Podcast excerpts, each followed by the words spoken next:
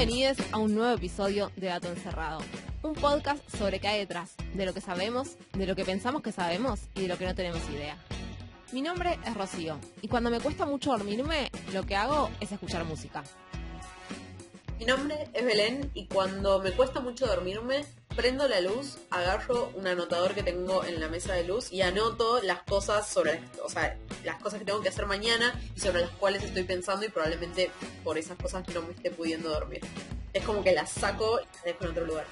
Em, bueno, mi nombre es Melina y cada vez que no me puedo dormir me pongo alguna serie o algo hasta que me canso, pasan muchas horas hasta que me canso. Si mucho, mucho no me puedo dormir, a veces medito también. Hago lo que puedo. Muy bien. Bueno, estamos en el episodio 18 de la segunda temporada, arrancando una nueva trilogía, que es la trilogía de la música o la trilogía musical. Y ustedes me dirán, tipo, ¿por qué me estás preguntando sobre el sueño? La trilogía del sueño fue la última que grabamos, pifiaste, preparaste el episodio equivocado. Más no. Vamos a hablar sobre el sueño, pero sobre el sueño y la música. Particularmente sobre por qué escuchar música nos ayuda a conciliar el sueño. No tenía ese dato de que. No, no tenía este dato que estabas diciendo. Digo, no es que lo tenía como asumido como una realidad y que simplemente no sabía por qué, sino que nunca hubiera afirmado eso. Contame más, por favor. Bueno, hay bastante consenso en, esto de que la música ayuda a conciliar el sueño, o mejor dicho, a combatir el insomnio, pero que son bastante parecidas. Lo que no hay consenso es en por qué ayuda, ¿sí? Y además de que hay consenso en que ayuda, lo que dicen es, es algo que no tiene efectos secundarios, ¿sí? Porque tomar Valium también ayuda a conciliar el sueño, pero no está bueno tomar Valium todas las noches, ¿sí? O un montón de otras cosas, digo, hay un montón de formas o sea, las cosas que dijimos nosotras claramente, en algún momento capaz que te da sueño, pero en el medio pasaron dos horas. O sea, ponerte a frente de la pantalla con el celular a mirar Twitter o a mirar una serie y capaz que en algún momento te da sueño, pero en el medio no estuvo bueno. Yo tengo muy claro cuál fue el día en el que me di cuenta que escuchar música me podía ayudar a conciliar el sueño. O sea, tengo ese recuerdo muy presente, no lo voy a contar, pero fue un día en el que dije, ah, la música es muy poderosa, como me hizo un clic cerebral muy fuerte, tan fuerte que lo tuiteé, obviamente, porque eso es lo que uno hace cuando se le rompe un poquito la cabeza. ¿Cómo transito mis emociones? Claro. Bueno, entonces hay consenso en que escuchar música ayuda a conciliar el sueño, no hay consenso en por qué, y un grupo de investigación se propone ir un poco a fondo con esa pregunta, y lo que van a hacer, lo que les voy a contar, es un trabajo de revisión, ¿sí? Para quienes no saben, que probablemente sea la mayoría de la gente, los trabajos de revisión lo que hacen es buscar muchos trabajos sobre un tema en particular y después como hacer una mirada un poquito más desde arriba de qué evidencia encontraron en cada uno de esos trabajos o en ese grupo de trabajos, digamos. Son súper importantes los trabajos de revisión en, en la ciencia, digamos, porque nos cuentan medio como todo lo que se sabe hasta el momento de X tema. O sea, porque cada grupo de investigación va aportando su puchito, su pedacito, y de golpe alguien viene y dice, bueno, juntemos todo lo que sabemos. Y de hecho son bastante más generales. Cuando uno quiere empezar a saber sobre algún tema, probablemente no vaya a un paper que hace un experimento súper específico de un sistema súper acotado, sino que busca un trabajo de revisión y tiene como una mirada más general. Y después, si está interesado o interesada en un experimento en particular, ok, va al paper. Pero es como si fuera ir a un capítulo de un libro, pero más actualizado. Claro. Eh, yo creo que me estoy dando cuenta de que mi problema eh, con los capítulos largos de Dato Encerrado, que oyentes y oyentes es algo que hemos estado charlando mucho en el último tiempo, em, es que justamente miro muchos reviews. A mí me gustan mucho los reviews, me gusta mucho tener un panorama general de las cosas. Y si nos ponemos a revisar nuestras fuentes, estoy segura de que para todos los episodios mire una revisión o algún review grande, que me encantan porque entiendo más o menos, o sea, entiendo mucho mejor lo que está pasando, pero a la vez lleva mucho más tiempo y a la vez aprendo muchas más cosas que después quiero contar, entonces es un círculo virtuoso, vicioso, complejo. Bueno, yo voy a intentar contárselos bastante por arriba, o sea, no me voy a meter en profundidad de los trabajos eh, que revisan, pero vamos a empezar por cómo hicieron la revisión, ¿sí? Buscaron en los buscadores de papers que hay, música más sueño, música más dormir, música más insomnio. Con esa búsqueda, cuando se hizo este trabajo, que es en el 2019, encontraron 101 papers no van a usar todos esos 101 papers porque estos son los, que encontraron inicialmente, pero no cumplen todas las condiciones, ¿sí? ¿Cuáles eran las condiciones? Por un lado, que hubiera eh, algo experimental, digamos que compararan gente que escuchaba música o algún sonido contra gente que no la escuchara. que estuvieran midiendo o la latencia para quedarse dormidas, o sea, cuánto tardamos en conciliar el sueño, o la calidad del sueño, o las dos cosas, y que los investigadores propusieran alguna explicación, que en estas explicaciones propuestas es en lo que nos vamos a ir metiendo después. Me, acuerdo también eh, de la primera vez que me di cuenta de que gran parte de este tipo de estudios y de los metaanálisis también, que hacen a partir de muchos estudios un análisis, literalmente parte de los métodos es buscamos en Google esto más esto, y después esto más esto, y después esto más esto, tipo toda una lista exhaustiva como para que sea súper sistemático todo el procedimiento, pero literalmente estás buscando en Google, o sea, como me, me, acuerdo la primera vez que me interesa, me pareció muy gracioso. Sí, y de hecho está armado el diagrama de flujo muy claro, como bueno, con esta búsqueda encontramos 101 papers. Después, cuando acotamos a, por ejemplo, los que tuvieran alguna explicación, se cayeron tantos. Y así como, ¿cuál es el motivo por el cual se van cayendo papers? Hasta que finalmente se quedan con 15, ¿sí? Estos 15 trabajos identifican en total seis explicaciones distintas de por qué, el, de por qué la música ayuda a conciliar el sueño. Si quieren acá podemos hacer un instante de que ustedes propongan por qué creen que la música ayuda a conciliar el sueño, pero como es algo que por ahí no tenían tan asumido que, pasaba, eh, no sé si van a querer participar. No, pero pará, yo acá tengo un disclaimer súper importante, o sea, depende de qué género, ¿no? Como que para mí la explicación que uno puede ofrecer está muy relacionada con qué música estabas escuchando.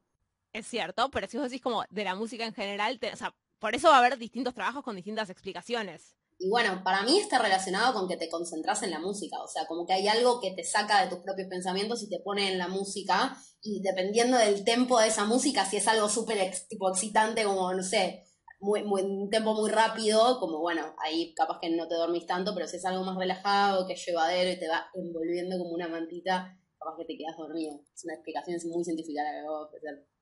Igual metiste dos de, de, las, de estas seis explicaciones en tu explicación, con otras palabras, ¿no? Pero la relajación y la distracción. Bel, ¿vos estás de acuerdo con Meli? Sí, sí, estaba pensando, o sea, me quedé pensando en uno, si cuando vos al principio dijiste que hay bastante consenso con que la música ayuda a conciliar el sueño, es efectivamente la música en general o si hay, si es música eh, con un tempo o de un género en particular en eso. Y punto número dos, me llamó mucho la atención que todos los trabajos con los que se quedan, que son 15, ofrecieran distintas explicaciones. Me parece un montón 15 explicaciones distintas para el mismo fenómeno. En total hay seis explicaciones. Igual es un montón. Igual son un montón, sí, sí. Y algunos trabajos solapan dos Pasa lo que pasó con Meli recién, que dice, bueno, te distrae y te relaja. Pero en general, cada uno, eh, y vamos a, vamos a ir viendo que algunas de las cosas se pisan también, algunas de las explicaciones, pero algunas eh, se van por un camino aparte.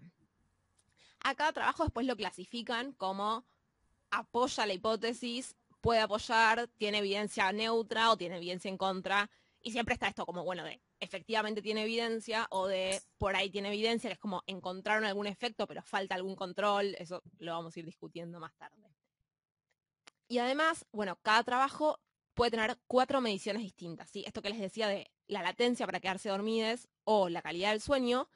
Y estas dos pueden ser a su vez fisiológicas o reportadas por la persona, ¿sí? Una cosa es medir cuánto tiempo estuvo en sueño REM, cuánto tiempo estuvo en cada etapa del sueño, y otra cosa es que la persona te diga descanse bien o no descanse bien. Lo mismo con que las personas digan me quedé dormida a tal hora, que es bastante difícil en general de reportar, o bueno, que por la son, por el registro cerebral digan en tal, muy, en tal horario empezó el sueño. Vamos con la primera de estas explicaciones que aparecen en los trabajos. La primera es la relajación. Dicen que ya sabían antes que una música tranquila puede relajarnos tanto fisiológica como psicológicamente, ¿sí? O sea, psicológicamente sería que nos sentimos más relajadas y fisiológicamente que baja el ritmo cardíaco y distintas como mediciones del cuerpo que respondiendo a la música relajante. Entonces hay tres trabajos distintos para, para, este, para esta explicación. El primero que citan lo que hace es comparar gente escuchando música relajante con gente en silencio y se fijan si se duermen más rápido o no. Efectivamente se duermen más rápido y acá lo que discuten muchos del trabajo es que música relajante no necesariamente significa lo mismo para todas las personas, ¿sí? O sea, lo que los investigadores deciden, esta música que le voy a poner es relajante, si no le preguntas a las personas qué opinas de esta música, ya deja de funcionar. Me acordar el episodio en el que hablamos de la identificación con personajes de ficción, en que nos dábamos cuenta al final de todo el trabajo que no entendíamos bien cuál era la definición de identificarse con, con alguien o con algún personaje, que era muy complicado y capaz que para distintas personas significaba cosas distintas, así que es un tema definir las cosas.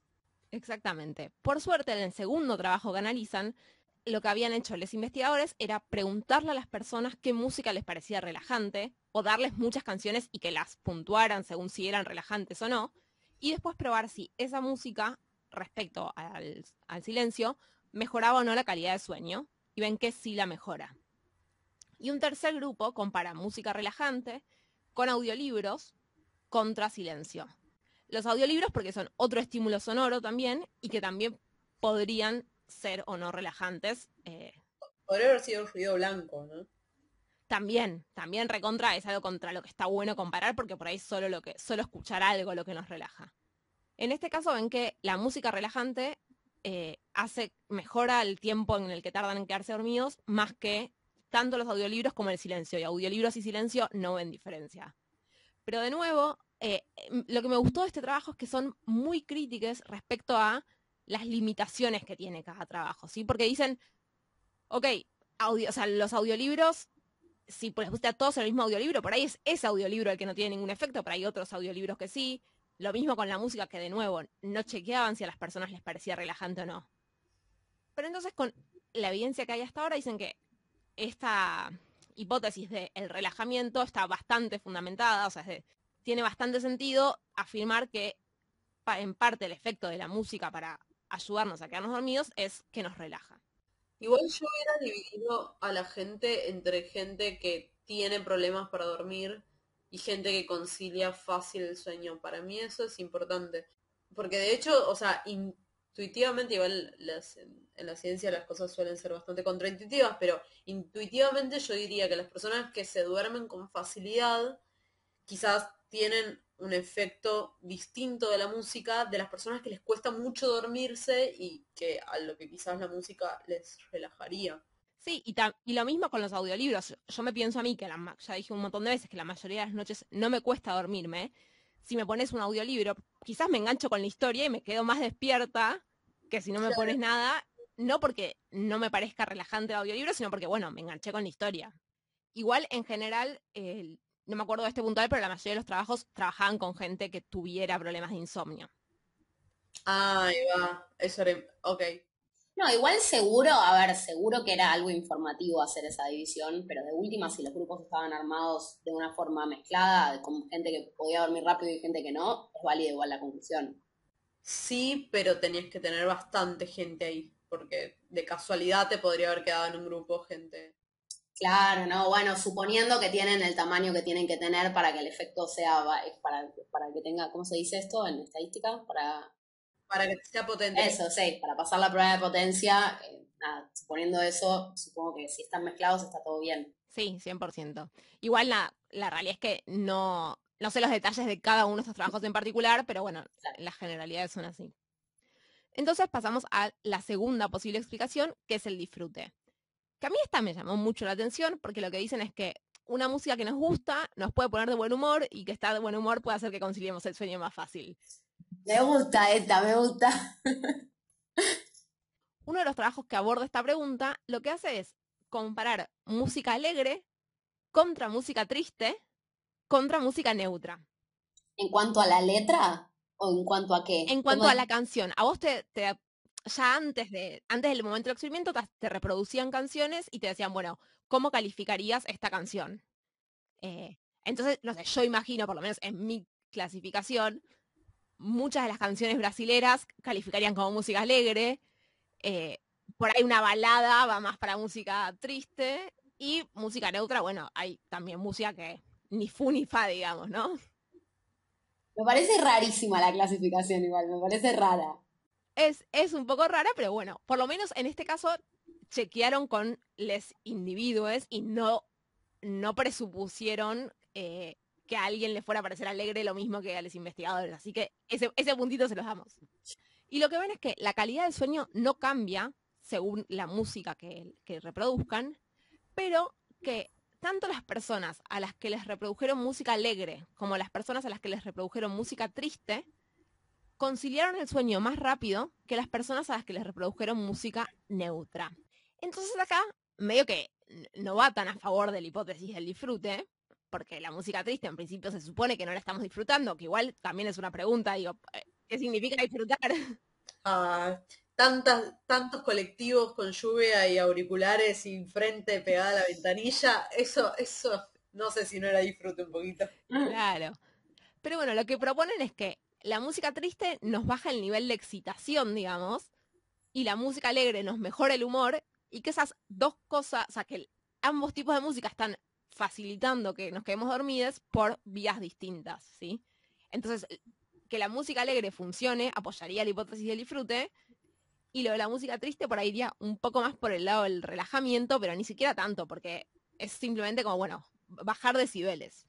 Pero simplemente porque la música triste también tiene un tempo, un BPM distinto, o sea, o sea, con, no es BPM, sí, es BPM, es en, Spotify para hacer ejercicio vos podés elegir, hay distintas playlists según el tempo, o sea, el, el, con el ritmo, el pulso, digamos, de fondo. Lo que yo digo es que la música triste en general también es, eh, es menos, eh, tiene menos pulsos por minuto, o como se, sí, por minuto. Entonces es una cuestión de ritmo y de tempo más que de emotividad de la, de la propia canción. Coincido plenamente. Pero, y también creo que todo lo que en, en la explicación anterior se clasificaba como música relajante, no creo que pueda considerarse música alegre. En general consideramos alegre a la música que que nos hace bailar de alguna manera, ¿no? Entonces es más arriba. Claro, la música relajante capaz hasta iría en la categoría neutra.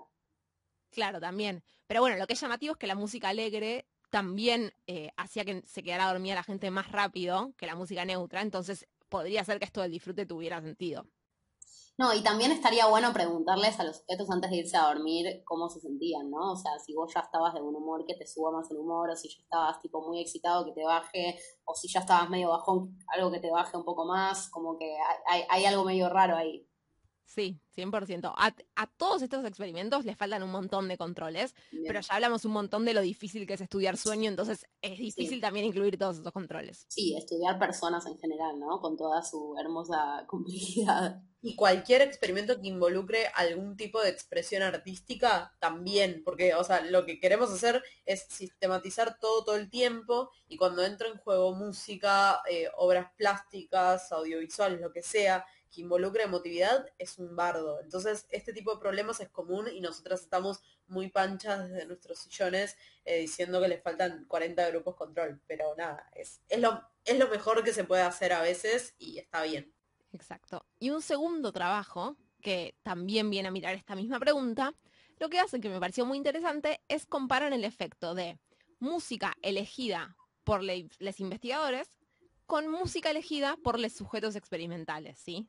Entonces le dicen, vos elegiste una canción que te guste, o, una playlist, o un álbum, lo que sea, y después comparan ese efecto con música que eligen ellos sin, sin intervención con los sujetos, ¿sí? Lo que ven es que no hay diferencia entre estos dos grupos, digamos. Las personas que escuchan música elegida por los investigadores y las personas que escuchan música que eligieron ellos mismos tardan lo mismo en quedarse dormidas, digamos.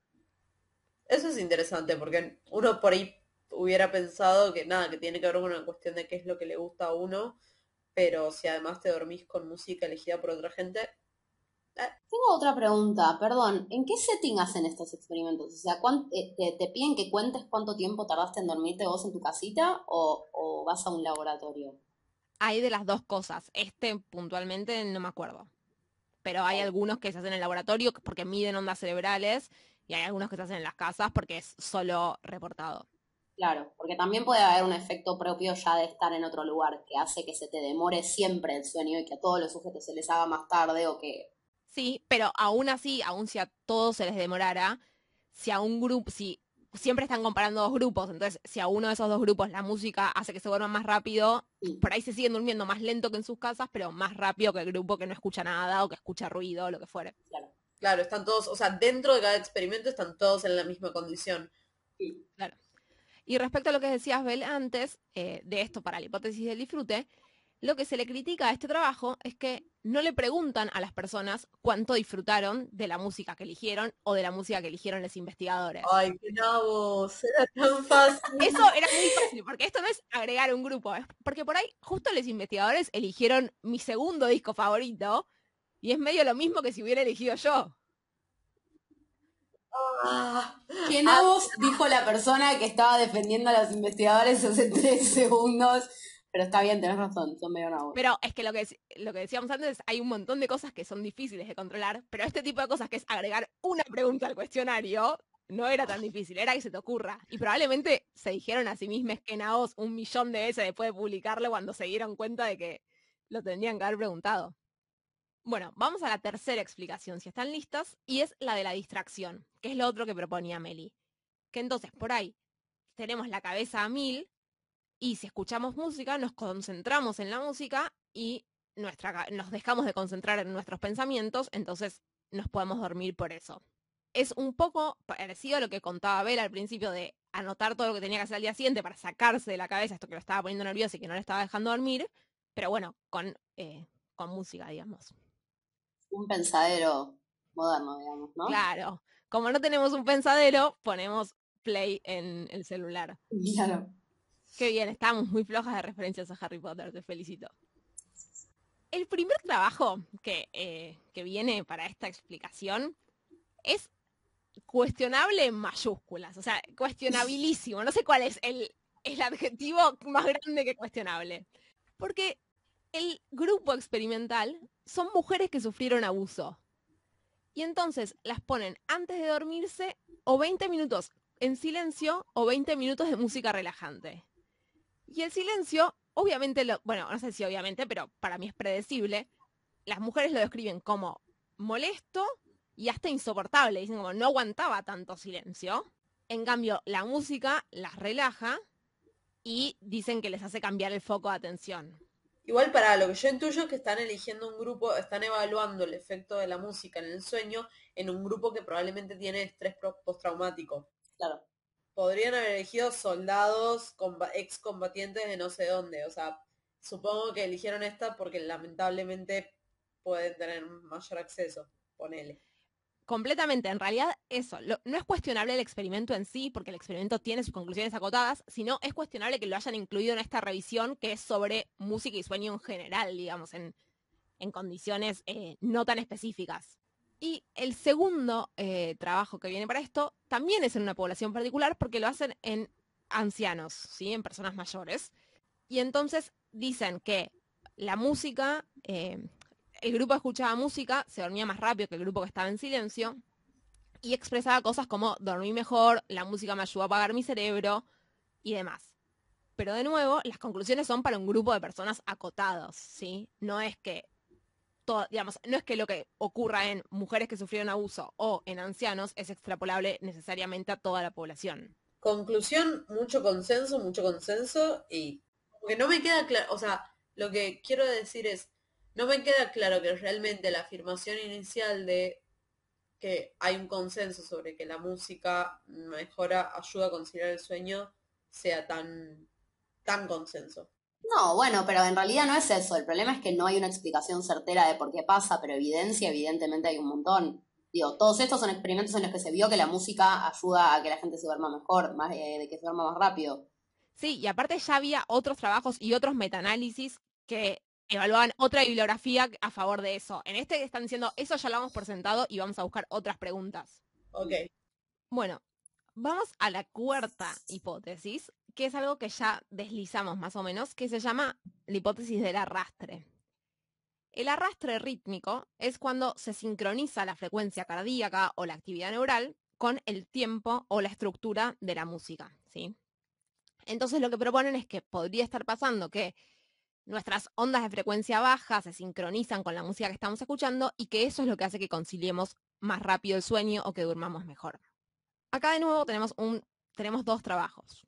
El primero prueba usando música con una frecuencia en particular que suponen que va a funcionar contra silencio y no en ningún efecto.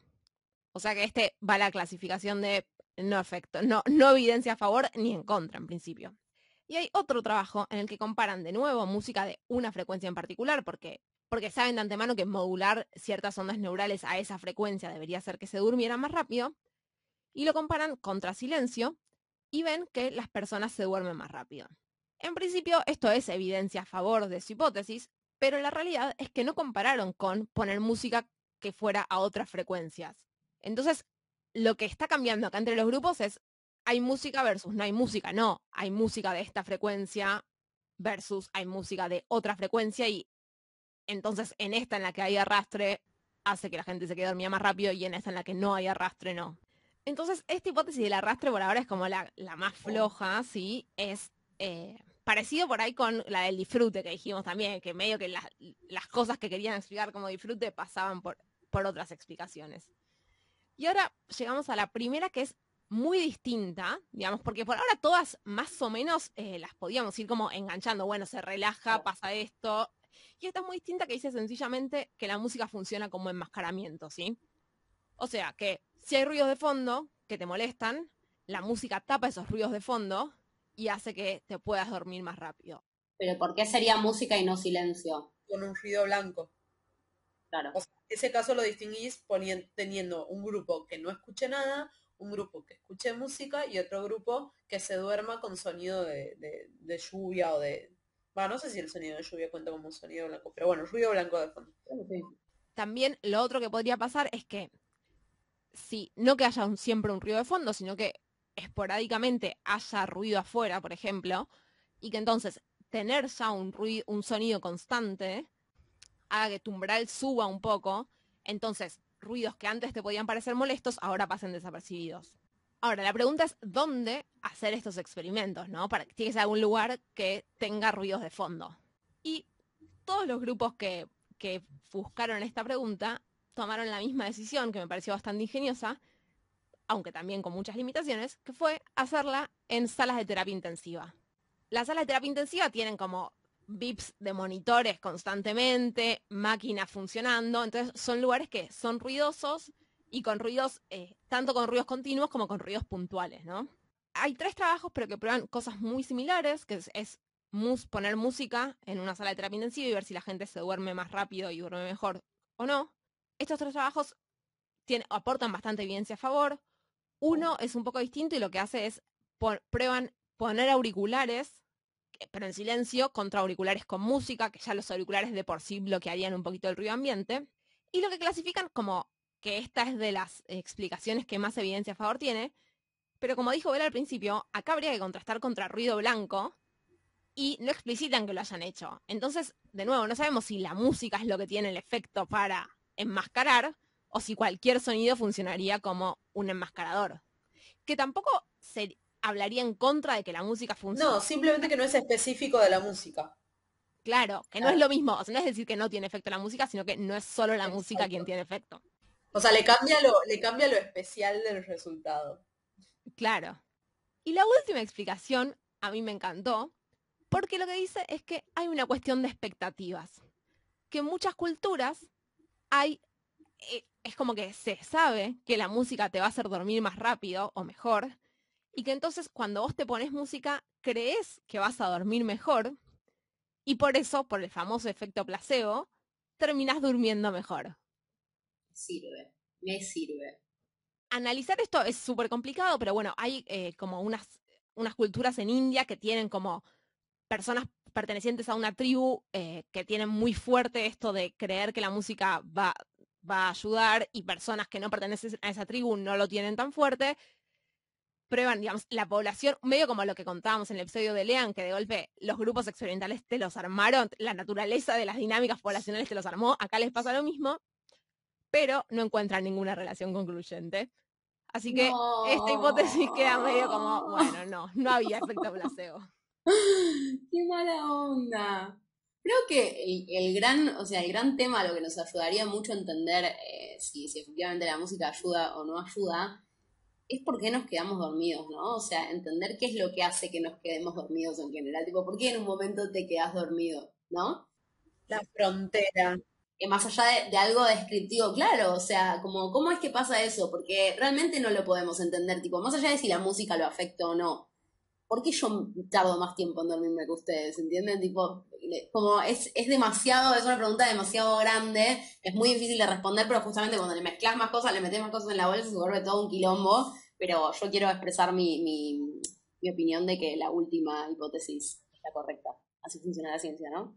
Algunas de estas cosas, de esto que hablamos de, eh, de los estados fronteras entre estar despiertes y, y, dormidos y demás, las estudia un chabón que se llama Tristan Beckenstein y que de hecho tiene una charla TED en español, con lo cual lo pueden buscar. Si buscan Tristan TED, que va a ser un poco más fácil, debería salir y tiene una charla muy interesante eh, en español, cortita y, y linda. De estas cosas de, bueno, las fronteras de la conciencia.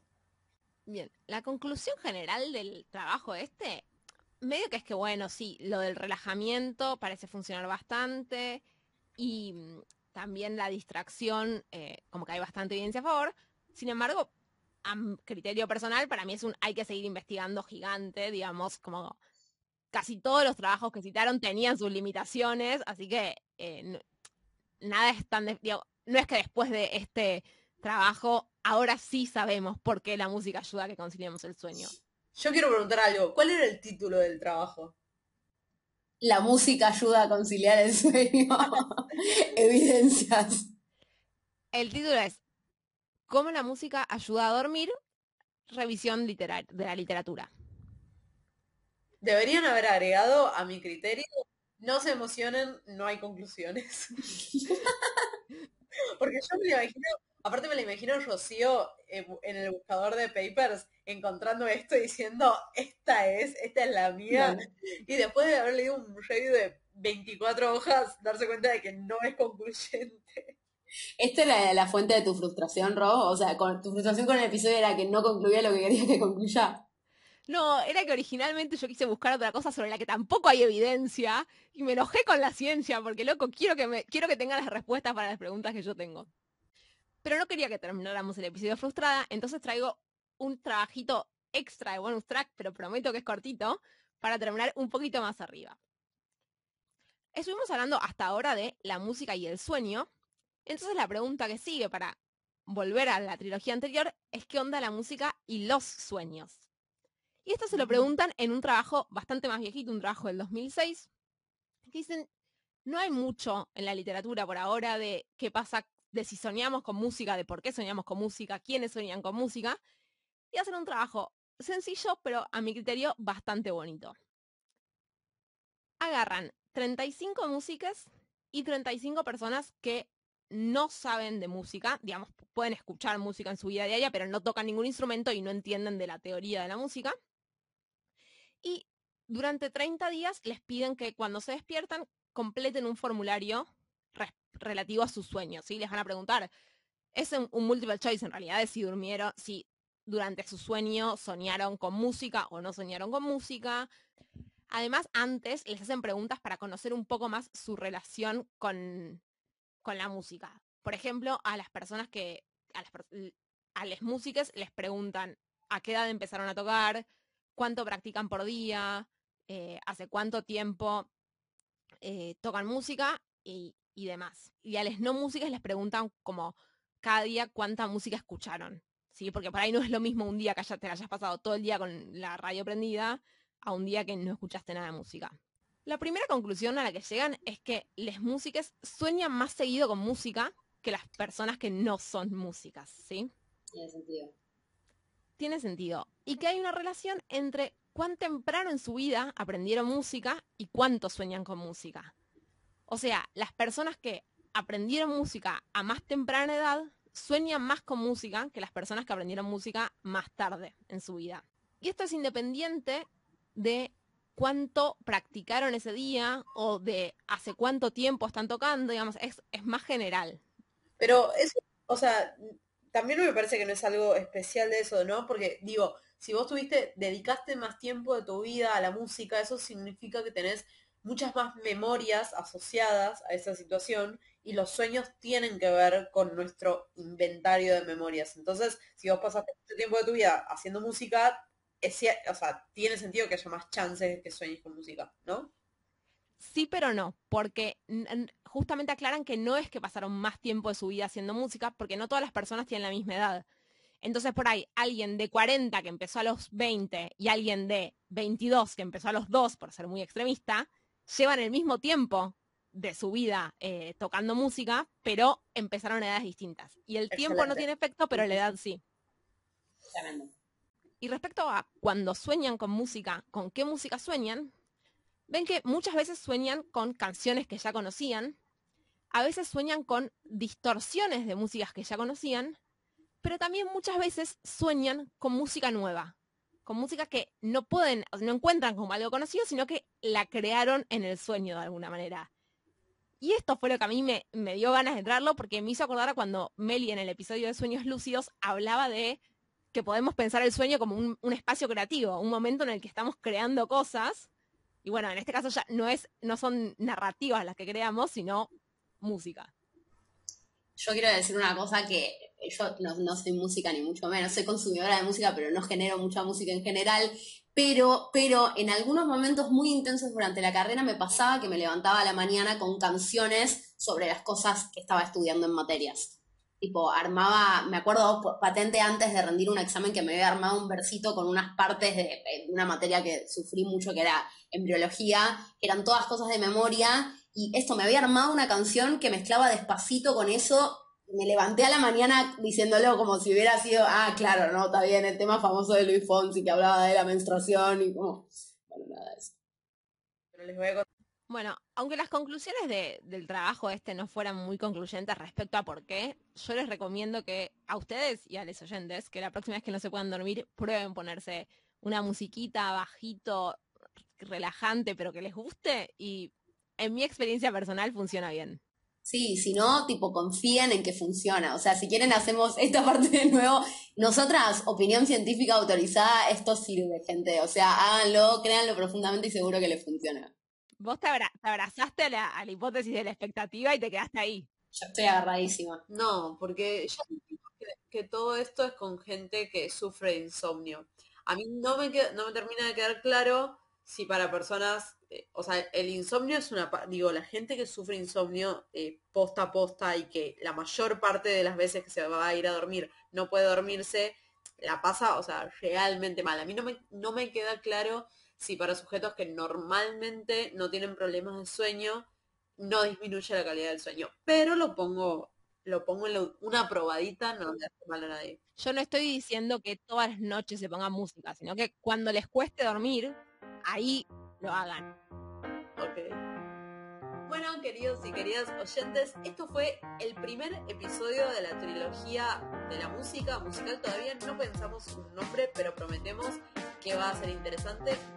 Y Meli y yo prometemos intentar traer más certezas para compensar la, falta de, de seguridad con la que nos vamos hoy yo no prometo nada, ¿eh? No me metas en esta bolsa y después termino leyendo cuatro reviews. Imagínense a Meli viendo un review de música. Va a estar hasta el 2028 leyendo eso. Por eso, por eso pidió ir última. En realidad ya lo empezó a preparar, pero tiene tantas cosas para leer que va última. No se olviden de que nos pueden encontrar en Instagram como dato encerrado y que nos pueden invitar a tomar un cafecito en cafecito.app barra dato encerrado para ayudarnos a crecer y que este podcast lo conozca mucha más gente. Nos encontramos la próxima semana. Gracias por escuchar.